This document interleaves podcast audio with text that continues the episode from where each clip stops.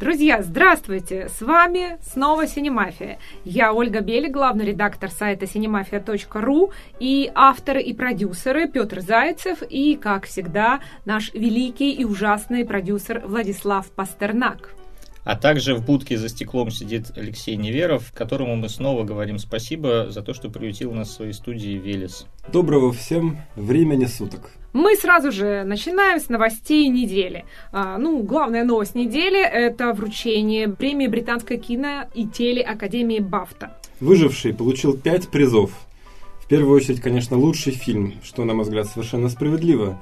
Лучший актер, лучший режиссер Алехандро Гонсалес Иньяриту, лучший оператор и лучший звук. То есть, кто лучший актер, ты даже не стал уточнять. Ну, это ерунда какая-то, да? Конечно. На Все самом- все поняли. в Все все поняли, Леонардо Ди Каприо получил Бафту, и все уже прямо вот, я так понимаю, уверены, что и Оскар у него тоже в кармане, хотя это, ну, не так сто процентов. Ну а еще четыре приза получил лучший фильм прошлого года. Это «Безумный Макс». Но в основном это технические, конечно, такие творческие номинации э, не основные. Это лучший монтаж, лучшая работа художника-постановщика, лучший дизайн костюмов и лучший грим и прически. Ну, тут, Петя, ты сказала, лучший фильм это для нас, да? А то так лучший фильм-то для Бафты это «Выживший». Но для меня «Безумный Макс». Лучшая актриса Бри Ларсон, «Комната». А вот э, с актерами второго плана получилось интересно. А, тут англичане э, у нас вышли на передний план. А Лучшая актриса второго плана стала Кейт Уинслет за Стива Джобса.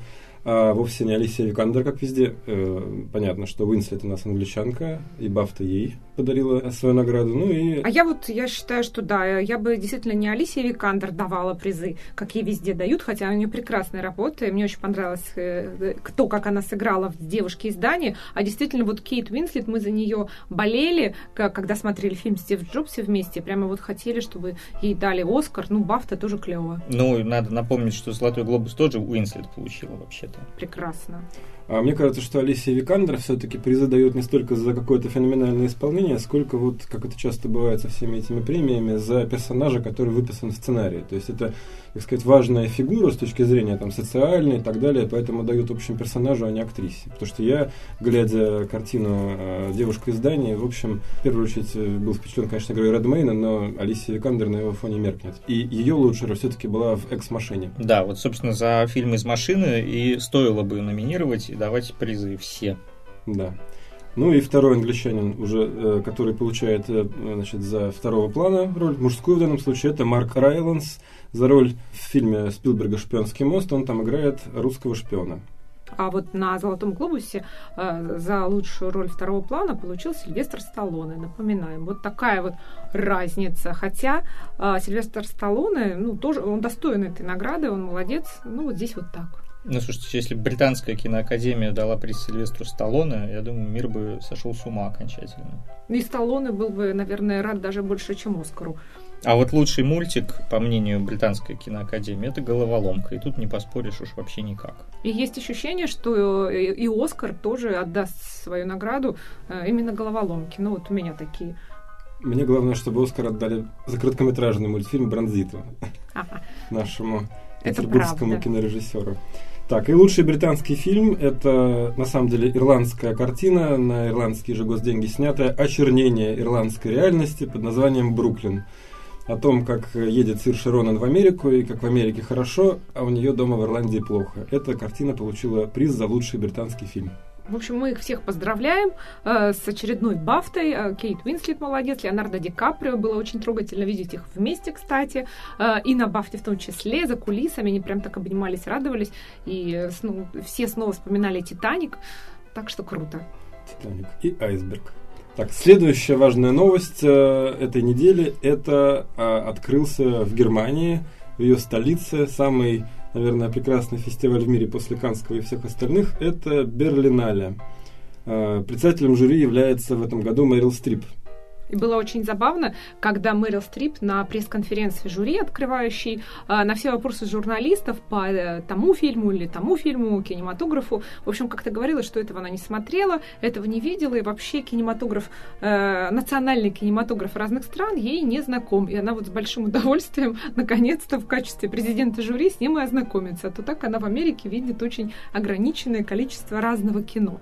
И все как-то так, ну, то есть это всех очень порадовало, рассмешило, то есть в уровне таланта и компетентности Мэрил Стрип никто особо не сомневается, и было круто, что она вот так вот честно во всем призналась. Бюджет фестиваля в этом году составляет 23 миллиона евро, и столько же фильмов включено э, в конкурсную программу. 23, 23 миллиона? 23, 23 фильма. Вот. Из них 18, собственно говоря, в конкурсе, остальные вне конкурса. Первый и главный фильм, который открыл фестиваль, это фильм братьев Коинов «Аве Цезарь». Братья Коины уже участвовали в фестивале дважды, показывали здесь Большого Лебовски и «Железную хватку».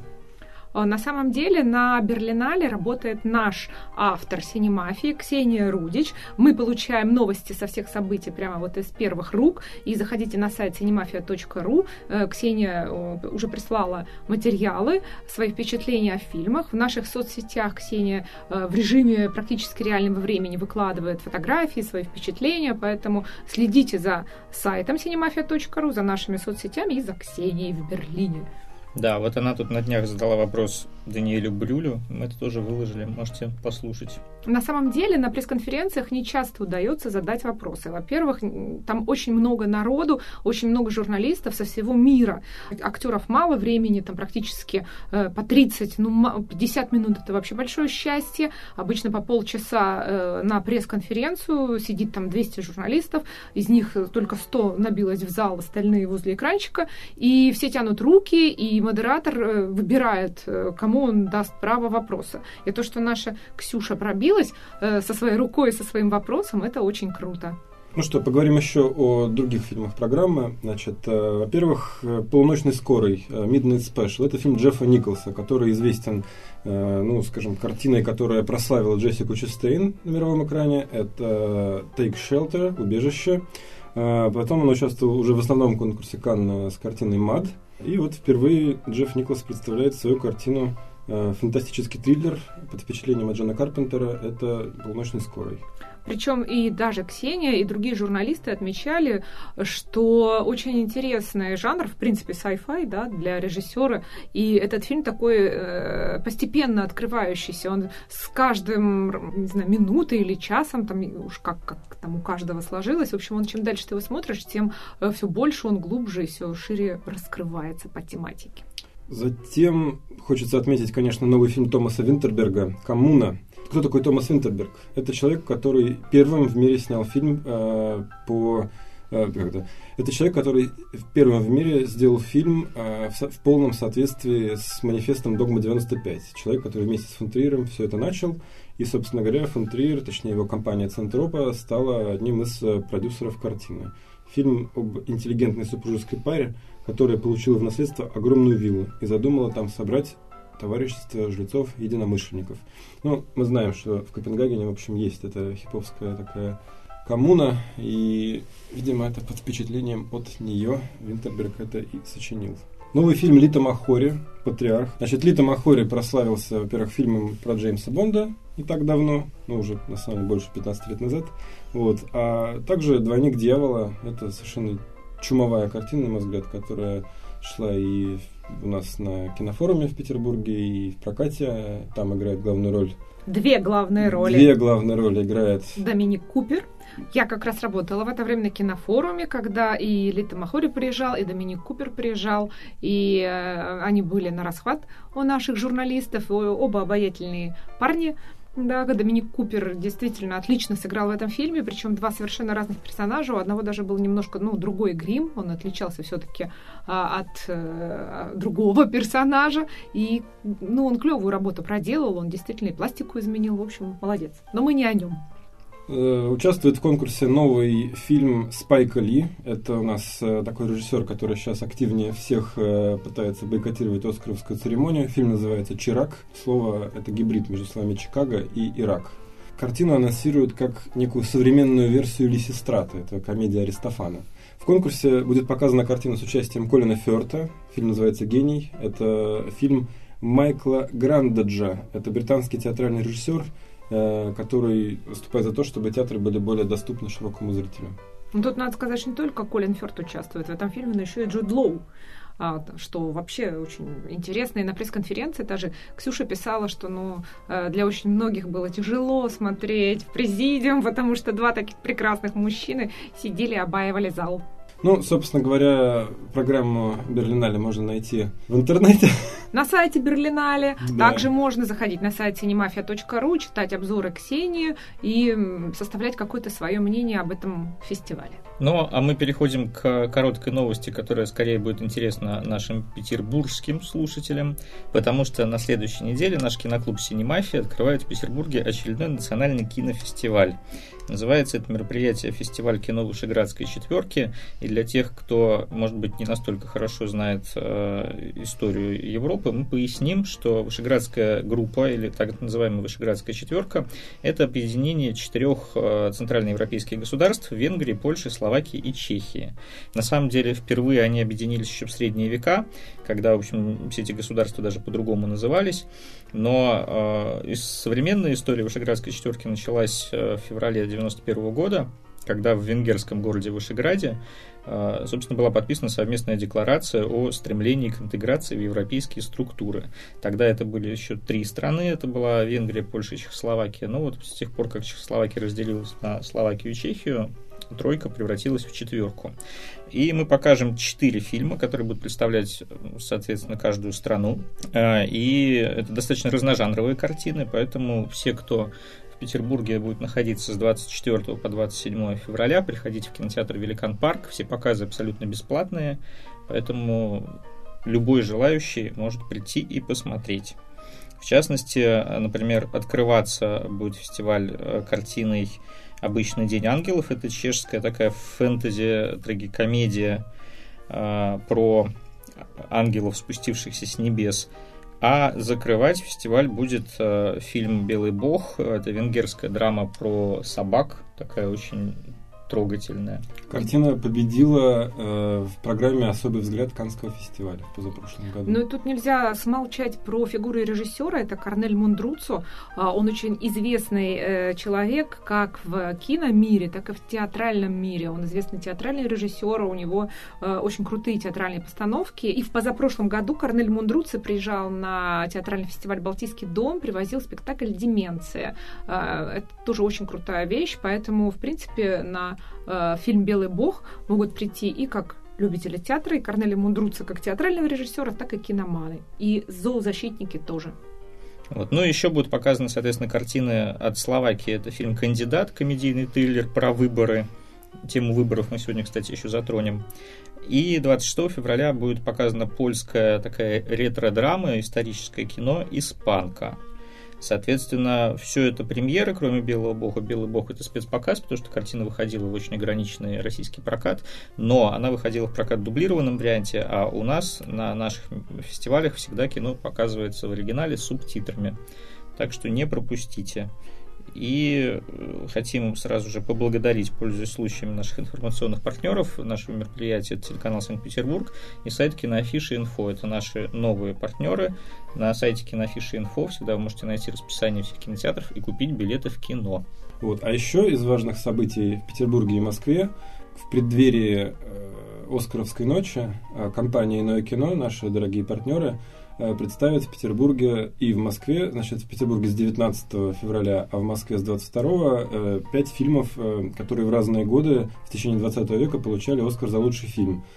Программа откроется фильмом «Касабланка», Затем продолжится «Вестсайдская история» в Питере, ну, в Москве другое расписание. Значит, потом будет показан огромный эпик Лоренс Аравийский, французский связной, и 23 февраля будет показано «Храброе сердце». 95 -го года картина с участием Мэла Гибсона, он же там режиссер и продюсер. И все тоже показывается с субтитрами в, в оригинале. Да, это все в кинотеатре Аврора здесь и в э, Формула Кино Горизонт в Москве. На самом деле очень круто, потому что у меня такая очень давняя мечта увидеть Касабланку на большом экране. Вот наконец-то эта возможность представится. А у меня храброе сердце. Эх, завидую я тем людям, которые посмотрят все эти фильмы на большом экране в оригинале. Идите и смотрите. А что, Оля, ты не посмотришь?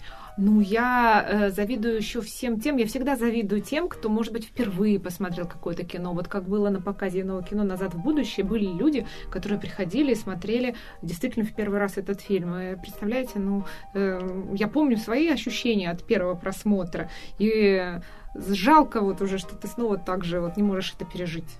А я, открою секрет, я его там смотрел во второй раз.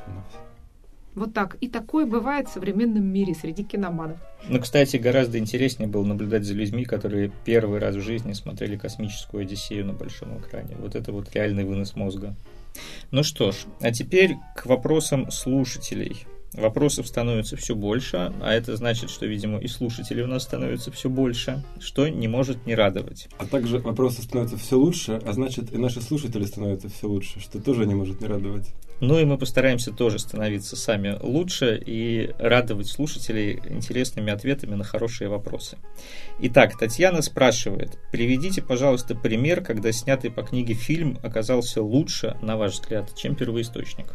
Ну, первое, что лично мне приходит в голову, это фильм Пола Томаса Андерсона «Нефть». А, в русском прокате он называется так, в оригинале он называется «There Will Be Blood», а, и, собственно говоря, «Нефть» так называется книжка. А, и также назвали фильм у нас. Значит, я книжку прочитал уже после того, как картину посмотрел, и, честно говоря, поразился, как из такой в общем, мне показалось слабой, неактуальной и какой-то, не побоюсь этого слова, коммунистической какой-то литературы можно было сделать такое мощное кино. Вот расскажу вкратце, что... То есть есть целый роман, да? Так вот, фильм э, охватывает только половину книги. При этом Э, законченная драматургия в картине абсолютно цельная история. И когда я дочитал книжку до середины, дальше начинается очень странная история про то, как этот э, Дэниел Плейнвью, нефтяник, начинается, начинается какая-то борьба за права рабочих. Он там какой-то просто уже, э, я бы сказал, э, Атлант расправил плечи только для бедных, я бы так сказал. Вот. Э, в общем, и литературно это было ужасно совершенно. Ну, есть другой вообще хрестоматийный просто пример. Это фильм «Челюсть» Стивена Спилберга, который был снят по какой-то реально бульварной литературе абсолютно. А кино получилось, ну, эпохальным и вошло, в общем, в аналы мирового кинематографа. А у меня, наверное, вот какой будет вопрос, потому что я сам не читал но, возможно, Оля что-нибудь расскажет на этот счет. Я слышал очень много э, отзывов на тему того, что голодные игры, особенно последние, оказались лучше, чем книжка первоисточник. Так ли это? Мне на самом деле сложно судить, потому что я читала, да, все три книги «Голодных игр», и я э, в любом случае против, когда одну книгу в кино разделяют на два фильма, потому что, с моей точки зрения, это очень искусственно всегда, э, особенно когда книжка сама по себе не очень большая, и вдруг ее растягивают на два фильма. Э, есть просто, насколько я сталкивалась, два мнения в целом, и на книгу, и на фильм, да. Одни считают, что книга очень плохая, собственно, вся трилогия плохая, детская, а третья часть вообще очень слабая, и там вообще нету никаких героев, э, персонажей, все очень притянуто за уши и тому подобное. А вот фильм, поскольку там целых две части, а, они углубились, они развили какие-то линии, где-то красочно все показали, поэтому фильм лучше. Я просто принадлежу к другой части людей. Я считаю, что книжка, она как раз очень мрачная, очень жесткая. Мне это понравилось. Э, мне понравилось тем, что все вся трилогия «Голодные игры» развивается очень э, поступательно, то есть от какой-то узкой локальной истории она переходит к мировым масштабам революции. Ну вот, там есть какие-то, может быть, слабые моменты, но поскольку это писалось все-таки это подростковая литература, мне, мне она понравилась. А кино, с моей точки зрения, из-за того, что его разделили на две части, оно местами сильно провисает и э, как-то вот визуализирует э, ну, слишком много лишнего, как мне кажется. В связи с тем, что ты упомянул разделение фильмов на две части, мне сразу же вспомнилось, ну, понятно, Гарри Поттер, э, последние две серии, но еще «Сумерки». И вот, кстати, что касается фильмов, которые лучше, чем книга, значит, э, моя, в принципе, любимая часть экранизации «Сумерек» — это второй фильм, хотя его многие ненавидят, но мне вот он понравился. А когда я читал уже, опять же, после просмотров книжки, меня удивило, что, в общем, первая книга далеко не так плоха, как они все говорят, ну, в переводе, по крайней мере. Вот. А вот вторую книгу я просто не смог читать. Но вообще это довольно распространенная история, когда по плохой литературе получается хорошее кино. Вот. Владислав, ты сейчас так спалился, что ты читал «Сумерки», это даже для меня сюрприз, честно я говоря. и 50 оттенков серого все три тома прочитал. Ой, я, я пошел отсюда, Оказывается, теперь мы будем знать, к кому обращаться за а, творческим анализом трилогии про 50 оттенков серого. Честно Это... тебе скажу, там анализировать нечего. Лучше посмотреть какой-нибудь Дело в том, что я тоже читала все три книги, поэтому нам есть Влад, что обсудить. О. И когда выйдет фильм на 50 оттенков темнее, который, кстати, уже начал сниматься, была фоточка в Инстаграме с э, съемок, э, фанаты книги э, трепещут и радуются. А вот, и как там в переводе Анастейша Стил говорила, я стану. Так вот, видимо, это и происходит. В общем, нам будет что обсудить потом с Владиславом и с нашими слушателями, когда кино выйдет в прокат. На этом запись подкаста прерывается. Владислав Пастернак и Ольга Белик удаляются обсуждать 50 оттенков серого.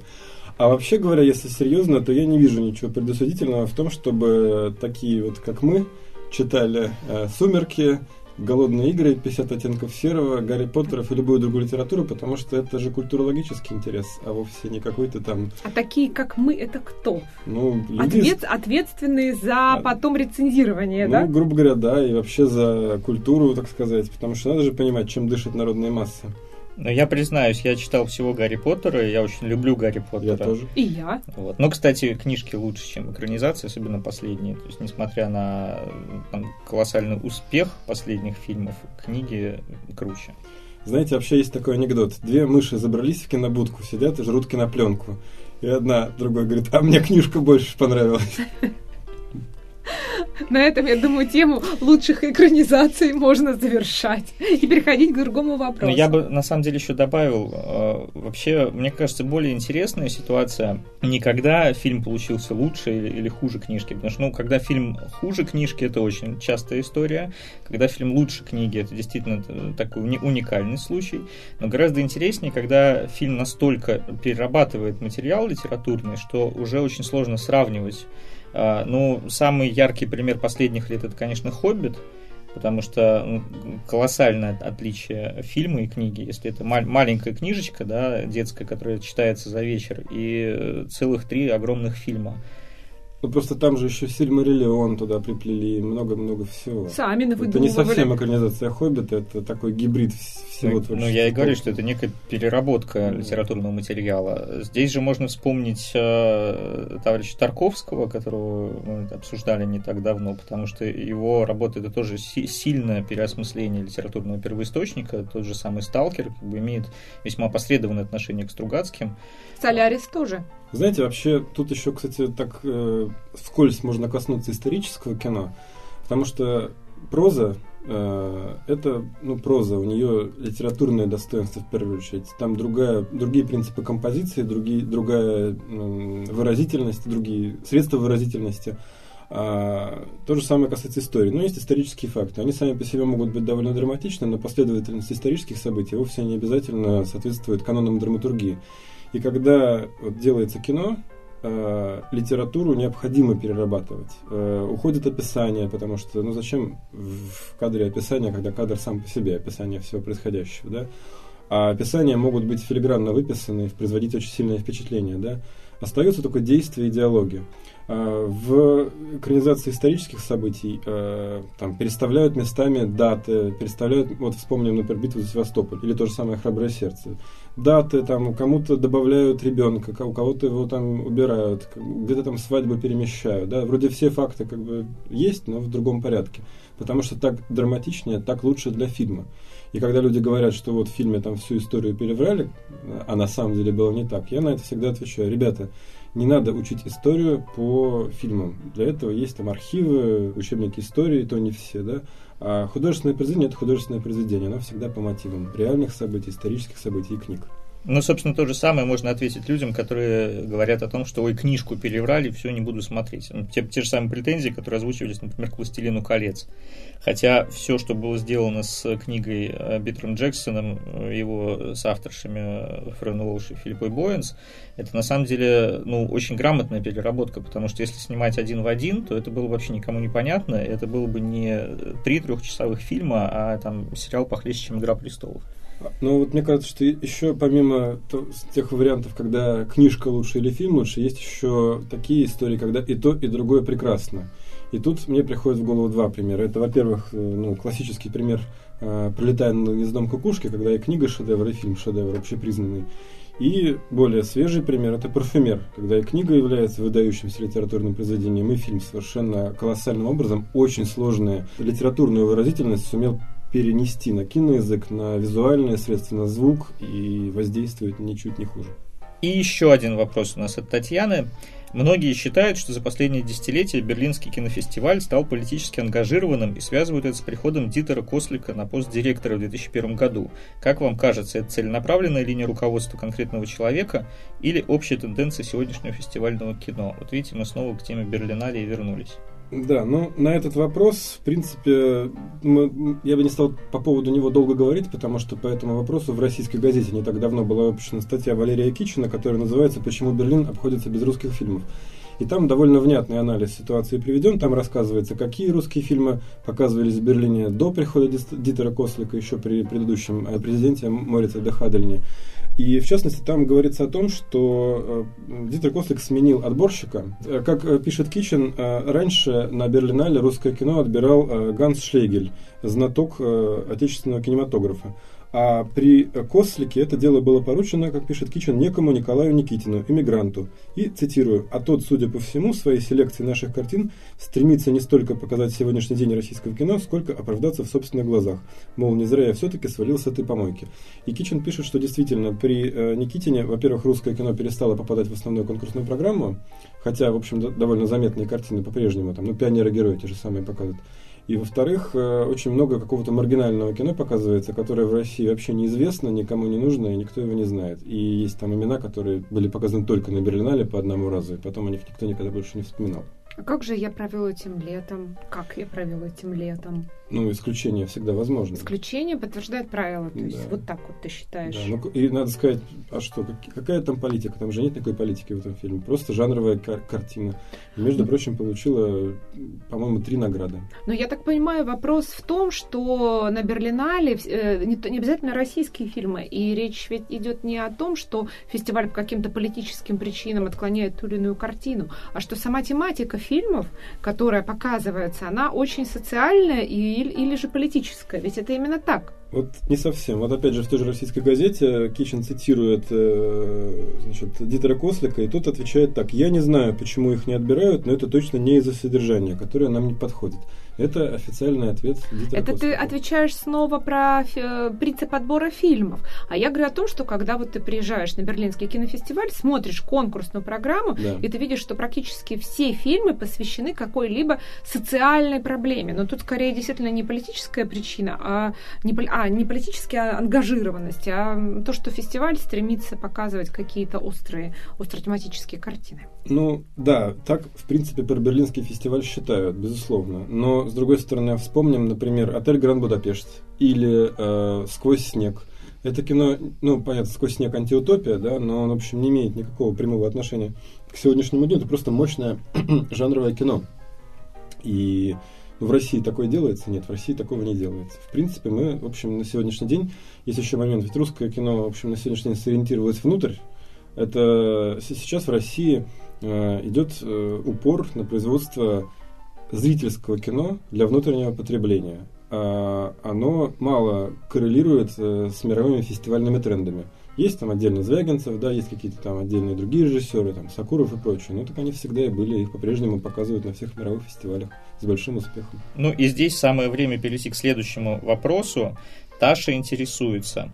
А, догоняя вопрос про мюзиклы в российском кино, вопросом про кино супергеройское. Есть ли вообще шанс, что наш зритель увидит какого-то свежего местного героя, который спасает мир от очередного апокалипсиса? Чисто теоретически, так сказать. Ну, тут сразу можно э, из свежих-то новостей о том, что продюсер Алексей Петрухин и Сергей Сильянов, они объявили о запуске проекта «Феникс» крупнобюджетного супергеройского экшена о человеке, который обладает способностью управлять огнем. Э, то есть, э, отвечая на вопрос, да, у нас есть шанс увидеть своего российского супергероя. Другой момент, э, понравится ли нам то, что мы увидим, и справятся ли продюсеры с задачей. Кроме того, мы помним все прекрасно «Черную молнию», мы помним о том, что Сарик Андреасян снимает фильм «Защитники», который, в общем, такой русский ответ «Мстителям». Но тут надо вспомнить вот какой момент – про, так сказать, культурные основы. Ведь в России есть свои супергерои. Это богатыри. И про них есть серия мультфильмов. Про них есть былина, да, про них есть картины, и про них есть кинокартины, целая серия мультфильмов, которые пользуются совершенно феноменальным успехом. Еще был мультфильм, э, значит, э, аниме, русское аниме «Первый отряд». Но это не совсем супергероизм, хотя, с другой стороны, это такой вообще интереснейший постмодернистский такой интернациональный мегамикс, что, в общем, для кино очень хорошо. Но на самом деле был еще такой фильм «Меченосец», который позиционировался как первый русский э, такой комикс. Он, конечно, ни разу не комикс, но тем не менее... У героя были железные руки. Там да, то есть... не, не железные руки, у него из руки вырастал меч. И снял это все Филипп Янковский, я хочу сказать. И продюсировался тот же Сергей Сельянов, который продюсирует вместе с Петрухиным Фениксом. Мы видим некоторую тенденцию в творчестве Сельянова. И а сам фильм Сельянов, «Брат»? кстати говоря, ну, «Брат», да, а сам Сельянов снял такой фильм, называется «Духов день», где играл Шевчук, и э, когда Шевчук открывал рот и кричал, все вокруг начинало взрываться. Чем вам не супергерой? Слушайте, но вообще это известная ведь проблема, потому что не зря Оля вспомнила брат. Действительно, Данила Багров долгое время оставался, да на самом деле, может быть, и остается до сих пор, и скорее не к счастью, а к сожалению, национальным русским героем. И э, первый брат и второй брат это ну, самые такие яркие фильмы 90-х э, и рубежа начала 2000-х. И, собственно, да, вот это супергерой в понимании российского зрителя. И Бумер еще тоже. Но это туда же. И Бригада, в принципе, вот из этой же оперы. Но Бумер, Бригада все-таки это герои. А почему я про Данилу Багрова э, вспомнила? Потому что он такой был, ну, неубиваемый человек. И э, помните, писали, что фильм напоминает компьютерную игру, особенно второй, и какие-то другие отсылки вспоминали. Но э, мы помним, что он такой неубиваемый, действительно. Он, оживал, чтобы... выживал. И в этом, мне кажется, есть момент такого сверхчеловека немножко. Мне кажется, что он не то чтобы неубиваемый, он просто несгибаемый. Это персонаж, у которого есть совершенно э, не... Как это... Это персонаж, у которого есть совершенно несгибаемые представления о чести, добре и зле. Он, конечно, простоватый парень, да, но, тем не менее, э, как говорит, опять же, Сильянов, этот фильм показал людям, что можно стоять на ногах ровно. Это такой русский капитан Стив Роджерс. Да. Но возвращаясь к черной молнии, про которую уже сказал Влад, там же была такая очень тонкая э, история. Мы даже обсуждали это с режиссером Александром Войтинским как-то раз, э, что в черной молнии, несмотря на то, что она построена была по схеме абсолютно один в один э, Человека-паука первого, там э, есть разделение между сверхспособностью и персонажем. То есть, например, все, э, ну, практически все супергерои, например, американского кино, они сами обладают с какими-то сверхспособностями, и с этим, собственно, связана их драма. В «Черной молнии» главный герой, который играет Гриша Добрыгин, он вообще не обладает никакими способностями. У него просто есть Волга. Забери у него эту Волгу, он перестает быть героем. И это большая проблема этого фильма. Ну, это не проблема, опять же, потому что в этом смысле фильм, опять же, наследует древней нашей российской и русской культурной традиции, потому что возьмем, например... Емелю на печи. Емелю, да, ну не на печи, а щуку, которая выполняет желание, да, и многие там э, того же Ивана Царевича Серого Волка и прочее. Есть э, у нас в русской сказке традиция наличия некого волшебного помощника или волшебного предмета, который, в общем, достаточно героя отобрать, и тогда все, конец. Ну и вопрос в том, как герой распорядится этим даром. Слушайте, а вот Антон Городецкий, супергерой? Нет, это другой жанр все-таки. Городское думаю, фэнтези да. это немного другое. Он может быть просто он героем. Вампир. А, он иной. Иной, он да. Иной. В общем, друзья, ждем фильм Феникс и ждем фильм Защитники от Сарика Андреасяна. И после этого вернемся к разговору о российских супергероях. Переходим к нашей традиционной рубрике Адский ад. И главным героем адского ада, точнее главными героями этой рубрики, двумя, становятся экс-президент Российской Федерации и ныне премьер-министр Дмитрий Анатольевич Медведев и один из самых популярных сайтов э, Российской Федерации Рутрекер. Как известно, недавно э, распоряжением Роскомнадзора пиратский э, сайт Рутрекер был заблокирован, что привело к целой куче конфликтов. Рутрекер отказался в дальнейшем сотрудничать с правообладателями, как говорят, ушел в глухой отказ. Вот, и, э, собственно говоря, провел даже учения среди пользователей о том, как обходить блокировки, которые делает Роскомнадзор. В результате практически все пользователи поставили себе двумя кликами мышки специальные программки, и рутрекер снова разблокирован. А сегодня в Авгике, ну, сегодня, когда мы пишем этот подкаст, э, в Авгике в Москве проходило заседание в рамках Года кино, президентского там, или премьерского совета по э, кинематографу, где господин Медведев достал из кармана, или там откуда, где он носит, э, значит, iPad, и в два клика через вгиковский же Wi-Fi зашел на рутрекер и обратился к министру, который тут же присутствовал, и спросил, ну и что тут, кто тут у вас как блокирует? Я уже, мол, здесь, на рутрекере. Вот. Из чего мы делаем вывод, что господин Медведев, вероятно, тоже поставил себе э, различные программы, которые позволяют ему обходить блокировки, и пользуется ими вовсю. Там было какое-то объяснение, что на самом деле это какой-то непонятный провайдер, предоставляющий услуги этого Wi-Fi в Авгике, и что всех уже уволили. Ну, забавно, забавно, что этот провайдер в Авгике. То есть э, это, это хорошо или плохо, я даже не знаю. Они качают иностранное кино, они а, его смотрят. У меня в ленте студенты в ГИКа писали, что Дмитрий Медведев стал первым человеком, которому удалось вообще куда-либо зайти через гиковский Wi-Fi. А может быть, просто он через 3G зашел, а не Wi-Fi? Вот точно? Или LTE, что у него там. У него же, наверное, самый продвинутый iPad с 3G модулем. Даже на самом деле не важно, через какой модуль он зашел. Сам факт, что блокируй, не блокируй, а даже премьер-министр в два клика может совершенно спокойно зайти на сайт RootTracker. То есть в результате чем закончилась вся эта наша прекрасная инициатива Первое, она закончилась тем, что уже теперь все узнали, что есть рутрекер, и что можно обойти блокировки и туда зайти. Это первое. есть, а второе, всех правообладателей лишили возможности блокировать раздачи, и теперь там есть вообще все. Да. То есть победил рутрекер. Ну, пока да. 2-0, я бы сказал, в пользу рутрекера, 0-2 в пользу правообладателей.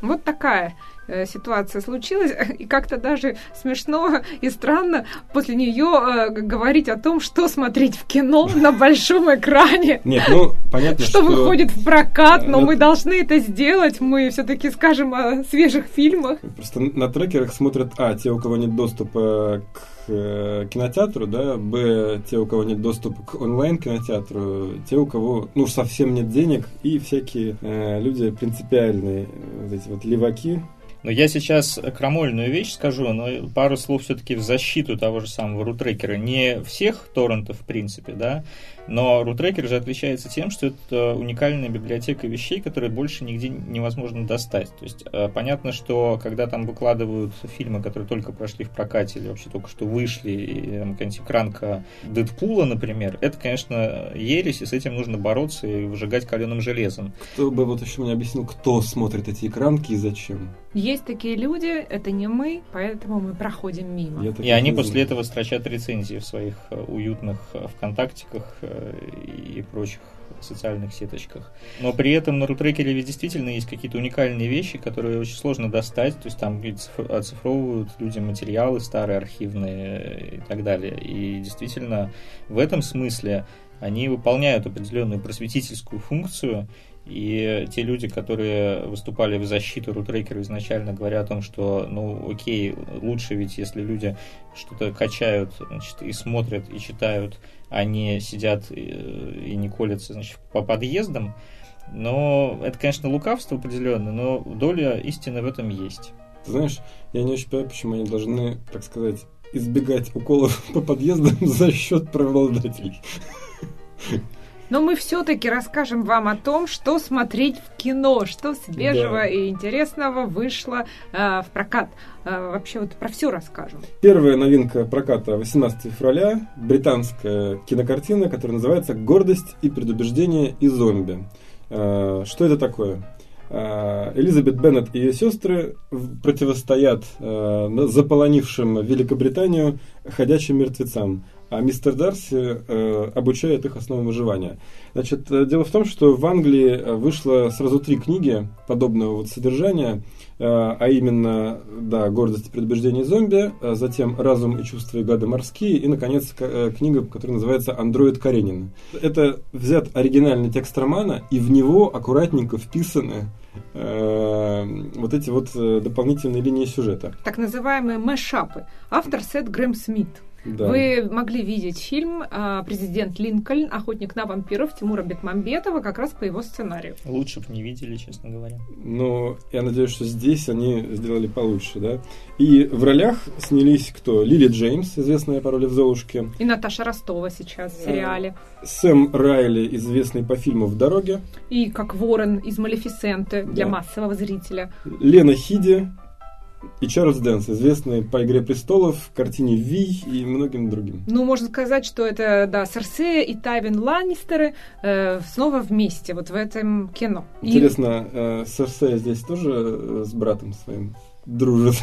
А я вот хотел спросить, э, Лена Хиди что, тоже раздевается? Так это же не Лена Хиди раздевается. А сходите в кино 18 февраля и все узнаете о том, как персонажи романов Джейн Остин мочат зомбаков. От, фильм, между прочим, от режиссера картины «Папе снова 17». Вот такая виражная ситуация в его карьере. Следующий фильм, который выходит 18 февраля в прокат, «Образцовый самец 2». Ну или «Зуландер 2». Мы все помним, что практически 20 лет назад э, Бен Стиллер снял фильм о двух э, туповатых, но прекрасных мужчинах-моделей. Это Дерек Зуландер и Ганзель, или Хансель, как уж правильно вы там э, произносите. Э, сыграл сам Зуландера, Оуэн Уилсон сыграл Ганзеля, и это было гомерически смешно, там была очень хорошая актерская подборка, и вот спустя годы э, Дерек Зуландер возвращается, потому что э, по миру катится волна убийств знаменитостей, непонятно, что происходит, и Пенелопа Круз Круз в этом фильме есть. Она играет спецагента модной полиции по имени Монтана Гроссо. И вот этой Монтане Гроссо приходит в голову идея вытащить из небытия потрепанных вот этих уже моделей, потрепанных временем Дерека Зуландера и Ганзеля. И вот они э, все втроем раскрывают э, эти коварные преступления. Э, в картине засветился даже Джастин Бибер. В трейлере он есть, это не спойлер, поэтому интересно посмотреть, что же там будет. Еще сыграли Кристен Уик, и Уилл Феррелл, великий, наверное, комедийный актер уже по нынешним да. временам. Уилл, Феррелл был в первой да, части. играл вот... модельера Мугату, злодея. Вот он вернулся. Следующий фильм называется «Трамбо». А, это про одного из самых успешных голливудских сценаристов, которого зовут Далтон Трамбо. Он написал «Римские каникулы» и «Спартака». Вот. Э, и картина рассказывает о том, как он попал, собственно, в черный список сценариев и навсегда был вычеркнут из истории Голливуда. И не в черный список сценариев он попал, он попал во времена маккартизма в список неблагонадежных. За то, что он сочувствовал коммунизму. Якобы. Якобы. И э, самое интересное то, что он продолжал работать, и были специальные люди, которые от его имени точнее, от своего имени его сценарии продолжали продавать на студии. Собственно вот говоря, сюжет. римские каникулы ведь вышли, и, и Спартак вышли как раз под другим именем, под именем его друга, и э, они получили Оскар. Получается, что э, вот этот бедный Трамбо э, был отмечен за свою работу, но отмечен анонимно, под другим именем. Ну и стоит отметить, что, во-первых, э, играет главную роль всем известный Брайан Крэнстон, и он номинирован на Оскар за этот фильм. Играет Елена Васильевна Миронова, она же Хелен Миррен, э, и Дайан Лейн, а режиссер Джей Роуч. День выборов 2. У нас еще один сиквел на этой неделе выходит, тоже спустя э, годы э, от команды квартета И. Квартет И будет пытаться реабилитироваться после фильма «Страна чудес», который выходил под Новый год. Но здесь тоже, на самом деле, есть опасения, потому что, опять же, то, что смешно было э, несколько лет назад, тут может быть э, не так смешно э, сегодня.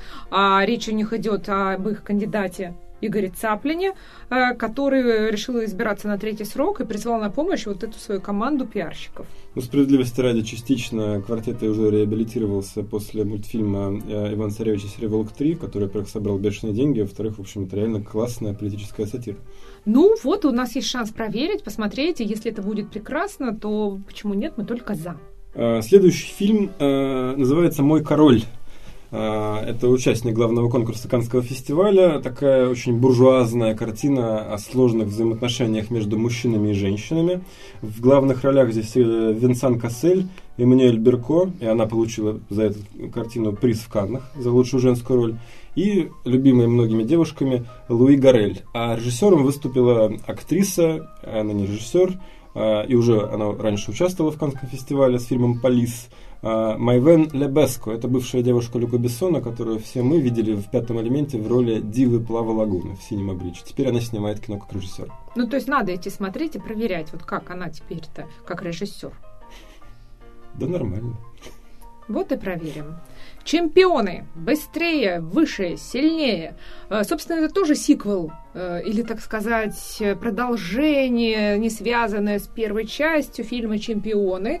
А, тема та же, это наши олимпийские чемпионы, наши великие спортсмены. Это Александр Карелин, борец, э, гимнастка Светлана Хоркина и пловец Александр Попов. Фильм состоит из новелл, которые посвящены их жизни и их э, спортивных побед, олимпийских медалей. Карелина, что интересно, сыграл Сергей Бондарчук, сын Федора Бондарчука, который так вжился в образ, что когда на съемках он получил травму, то врачи э, ну, сказали, что нужно прекратить съемки, сделать перерыв, но Бондарчук потребовал обезболивающее и доиграл все как надо, чтобы никаких перерывов и никаких неустоек и простоек не было. Мне вот очень понравился грим, который мы сделали. Я прям в трейлере, пожалуй, это главное, по-моему, достижение этой картины. Ну, после Высоцкого у нас, как бы, как мы узнали, у нас есть, в общем, порох пороховницах стране. У нас одни из лучших гримеров в мире, по-моему. В общем, под Карелина его загримировали настолько убедительно, что мне прям хочется посмотреть. Хотя, честно говоря, первых чемпионов я смотрел, и мне показалось, что это очень слабая драматургия, хотя и очень красивая съемка. Любопытно видеть, что здесь. Ну, мне кажется, они проделали определенную работу над ошибками. Э, режиссером сейчас выступил Артем Аксененко. Это человек, который снял несколько комедий для Enjoy Movie, собственно, это «Мужчина с гарантией», «Друзья друзей». И он же снял дилогию «Неуловимые». Вот. Ну, посмотрим, что у него здесь получилось. Но, кстати, интересный факт. Это первая российская картина, которая получила э, разрешение Международного олимпийского комитета на использование олимпийской символики. Тут еще надо добавить, что э, Светлану Хоркину сыграла Кристина Асмус. И эм, интересный факт, что Кристина Асмус э, сама действительно занималась э, спортивной гимнастикой. И об этом, когда ее взяли на главную роль, авторы фильма не знали. И был такой для них приятный сюрприз, что Кристина ну, владела техникой, знала, как тут все это делается, как тут надо прыгать, ставить руки. В общем, такое удачное попадание. Ну и помимо этого, она действительно очень хорошая актриса. И в том же ремейке «А здесь тихие», который многие ругали, в общем, к ней не придерешься. А между прочим, Кристина Асмус – обладательница Российской народной кинопремии «Жорж». Вот, заслуженно. Народ? Как а лучшая актриса года. Кстати, если кто-то еще не проголосовал на Жоржа, бегом на сайт народной кинопремии.рф и голосовать. Кристина Асмус в этом году среди номинантов нет, но там есть другие чудесные российские актрисы. А, теперь э, переходим, так сказать, к э, дальнейшей, дальнейшим новинкам, да, но и непременный гость э, каждого уикенда это ужастик. Значит, вот как минимум два. Я сейчас я сразу блоком перечислю. Один называется «Из тьмы», а другой называется «Запретная зона 3D». «Из тьмы» ну, уникальный, совершенно оригинальный сюжет. Семейная пара переехала в новый дом на окраине леса, и жители этого леса пытаются забрать у родителей младенца. Тут интересно, что режиссер этого ужастика Корин Харди, который э, станет автором фильма «Ворон», новой версии графического романа Джеймса О'Барри про музыканта Эрика Дрейвина, который восстал из мертвых ради мести. А «Запретная зона 3D» — это немецкий ужастик, что приятно. А, значит, рассказывается в нем о том, как двое друзей решают посетить заброшенный бункер времен Второй мировой войны, причем пользуясь специальным техническим девайсом, который передает изображение от первого лица — ну, мне кажется, что это значит, что этот, э, эта картина выполнена в уже приевшемся достаточно жанре мокюментари. «Ведьма из Блэр» очередная. И, как тут э, писали в анонсах, речь идет не только э, о военных в этом военном бункере, но и о чем-то мрачном и зловещем, что проживало в этом бункере более 70 лет. Мне сразу вспоминается э, этот «Перевал Дятлова». Да. Тоже там был бункер и, и что-то мрачное и зловещее. Ну, а следующий фильм это что-то из э, параллельной реальности, по-моему, э, потому что в здравом уме себе представить это сложно. Картина «Разборка в Маниле» — это фильм режиссера Марка Дакаскаса с Александром Невским в главной роли, российско-американский копродакшн. Причем для Марка Дакаскаса это режиссерский дебют. А что для Александра Невского? А вот для Александра Невского это еще одна возможность. Еще одна большая роль в Голливуде. Да. Знаете, когда в позапрошлом, что ли, году приезжал Александр э, и привозил своих друзей, коллег, актеров э, и представлял фильм «Черная роза», мы с ним немного пообщались. И вот вот эти все разговоры о том, что он какой-то тупой, еще что-то, они как-то для меня померкли, потому что в жизни это исключительно интересный человек.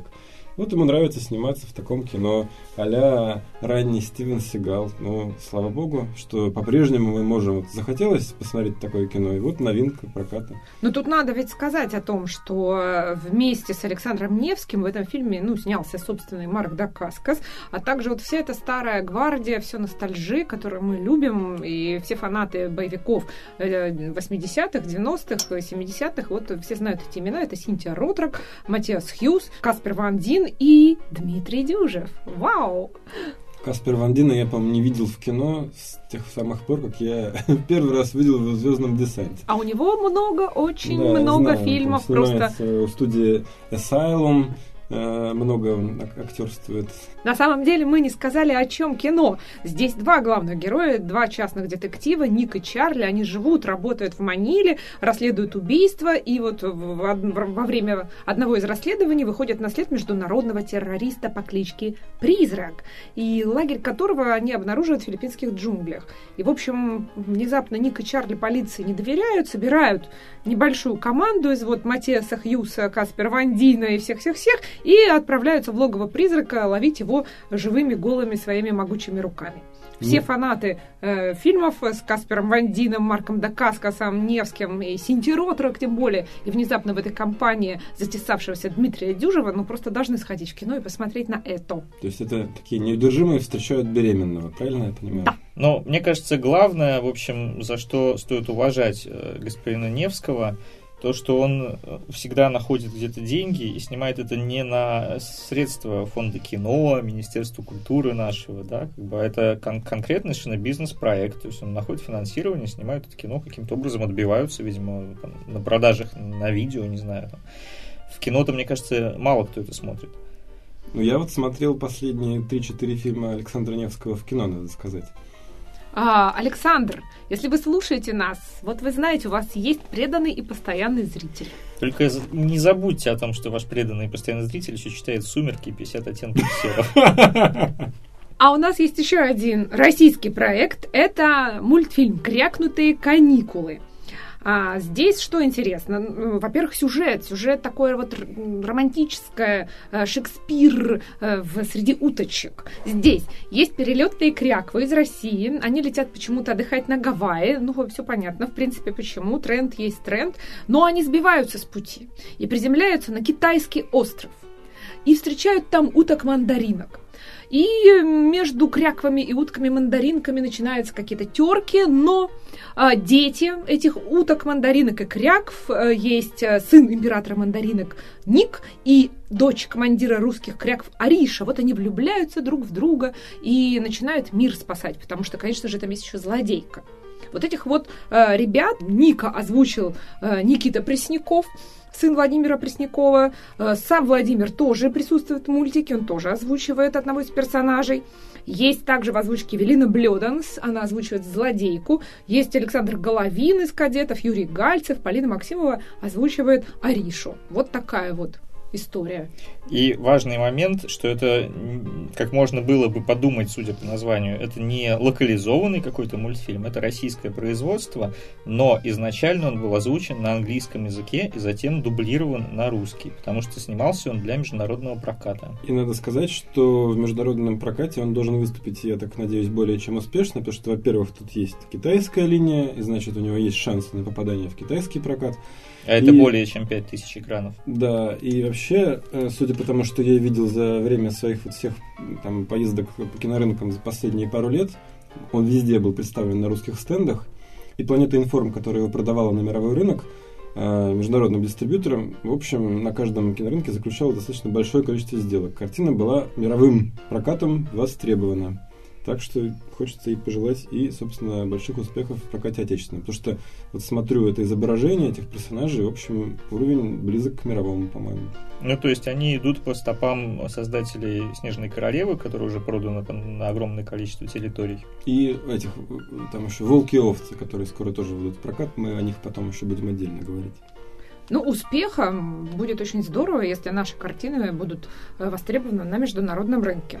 А у нас испанская картина от продюсера Педро Альмадовара. Режиссер, правда, не он, а Пабло Трапера. А, называется «Клан».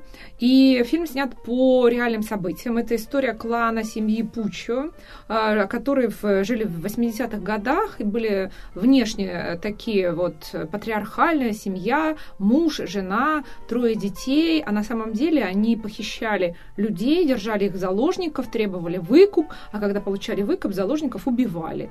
И вот так вот долго и успешно существовали, пока их не поймала полиция. Вот гонялся-гонялся за этим фильмом на Венецианском фестивале в сентябре, не попал, билетов было не, не достать, все прям всегда было, весь зал занят, и не посмотрел. Теперь вот наконец посмотрю. А между тем картина в той самой Венеции получила льва за режиссуру. Да. И, и Пабло Трапера я очень люблю после фильма э, «Белый слон» Элефанта Бланко, который он снимал совместно Аргентина-Франция. Э, по-моему, в 2011 или 2012 году картина была в программе «Особый взгляд» в Каннах, и просто меня поразило вообще в самое сердце какой-то колоссально качественной операторской работой и крутым сюжетом. Тут надо добавить просто, что действие происходит в Буэнос-Айресе. Э, если просто кому-то интересно, погуглите, почитать про семью Пуча и узнать подробности до похода в кинотеатр. Или наоборот, сходите в кино, посмотрите и погуглите, как они там все жили. Ну и у нас осталась еще одна документальная картина, называется «Барса больше, чем клуб». Это для фанатов футбола, я так понимаю, история. Да, это про легендарный клуб Барселона.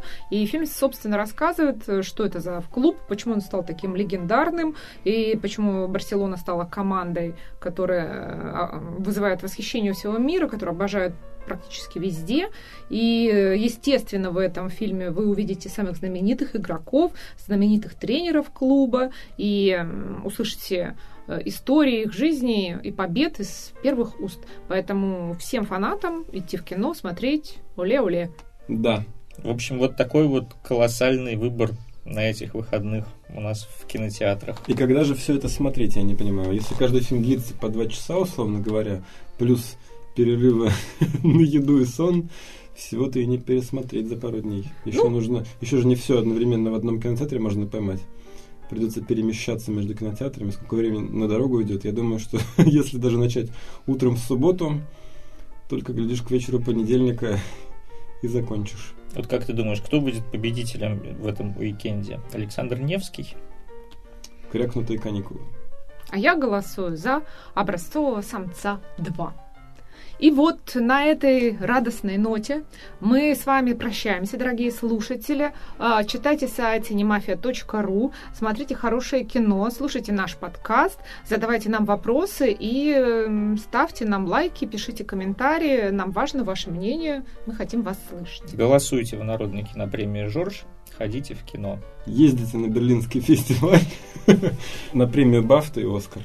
С вами в студии была Ольга Белик, главный редактор сайта cinemafia.ru, наши авторы и продюсеры Петр Зайцев и Владислав Пастернак. А за пультом сегодня сидел Алексей Неверов, студия Велес. Спасибо еще раз, Леша. Всем пока. Да хранит вас Господь.